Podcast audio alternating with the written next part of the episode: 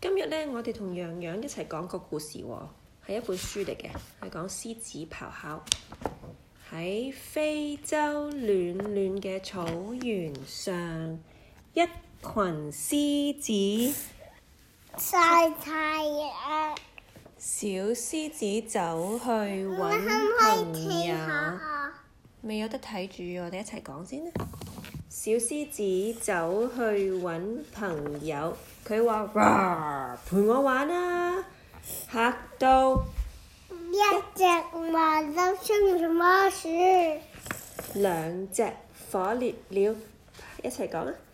拍翼就哦，你唔好講啦，咁好啦，你講啦。講隻兩隻火烈鳥拍住就飛，三隻椰樹唔好客四條氣，鹽水放木喱喱，五隻紅馬搖頭呢埋，六條，落住游得快。點解小獅子一咆哮？哈！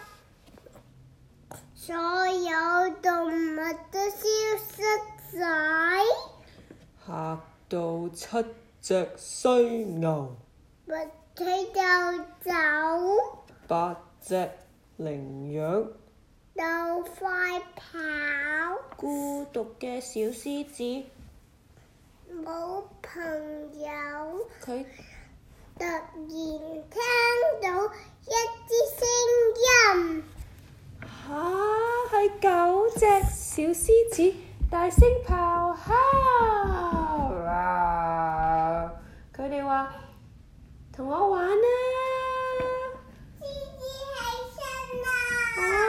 啱晒啦，一齊做呢樣呢一頁啦，係十隻開心嘅。